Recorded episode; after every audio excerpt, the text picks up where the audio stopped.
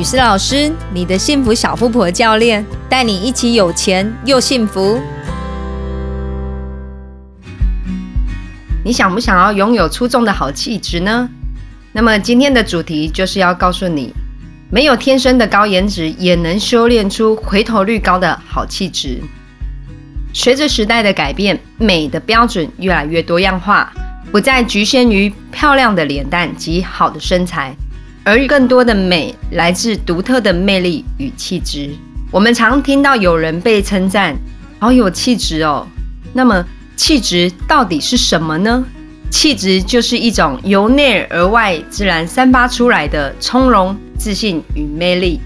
美丽的容貌会随着时间老去，但是气质不会随着时间流逝，还会与日俱增。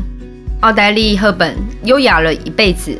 从他身上便看见了气质是唯一不会褪色的美。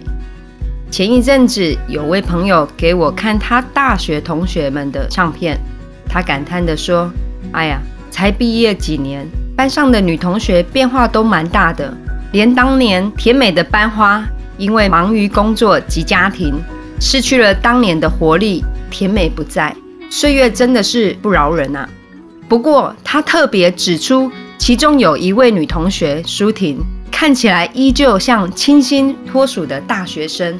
据我这位朋友描述，舒婷在大学时期长得是普普通通的，在人群中不太容易被注意，对她的印象就是很低调、安静，不太参加班上或系上的活动。但是现在的她已经完全不是大学时期的那个腼腆内向的小女生。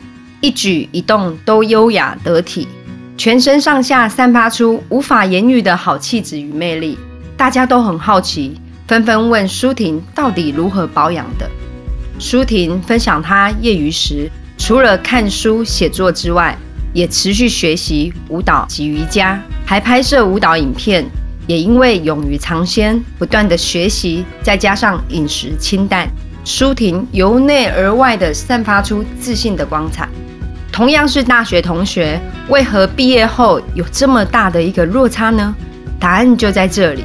所谓罗马不是一天造成的。当其他同学在忙碌之余，大家都选择放松耍废，不是在家追剧看电视，就是外出跟亲朋好友吃大餐。舒婷则是无论如何忙碌，都不会放弃运动、健身及学习。每天比其他同学多一份自律，累积久了，自然就拥有出众的好气质。只要是跟美有关的事物，于是老师都会特别去观察及了解，发现具有特殊气质美的女性，往往具有以下的特质：第一，干净舒服的外表以及合宜的打扮。就算没有漂亮的五官，但是只要有干净的好肤质以及健康顺滑的秀发。无论怎么看都很舒服。透过规律的饮食作息，选择适合自己的清洁保养品，每个人都可以拥有好肤质以及美丽的秀发。此外，合宜的打扮并不一定要穿名牌，而是要了解自己的身材比例，掌握凸显优点、隐藏缺点的要领。即使没有名模的好身材，一样可以穿出自己的品味与风格。第二，抬头挺胸。展现自信的态度，不管你是高矮胖瘦，只要抬头挺胸，就能展现自信，还会散发出一股强大的气场哦。现代人长期低头划手机或过度上网，常不自觉的驼背，或像乌龟一样把脖子往前伸，驼背跟乌龟颈，不但没有自信及气质可言，而且会造成肩颈酸痛，影响健康。如果你有这些坏习惯，一定要马上改善。除了平时尽可能抬头挺胸、伸长脖子，让头部自然的落在颈椎的正上方，同时也可以借由瑜伽来维持自信优雅的体态。第三，极简主义。所谓 less is more，少即是多，越简单就越高级。爱美是女人的天性，但是总有许多女性。因为爱美心切，不是过度打扮显得庸俗不堪，就是盲目购物，买了一堆衣服鞋子，但从来没有穿过。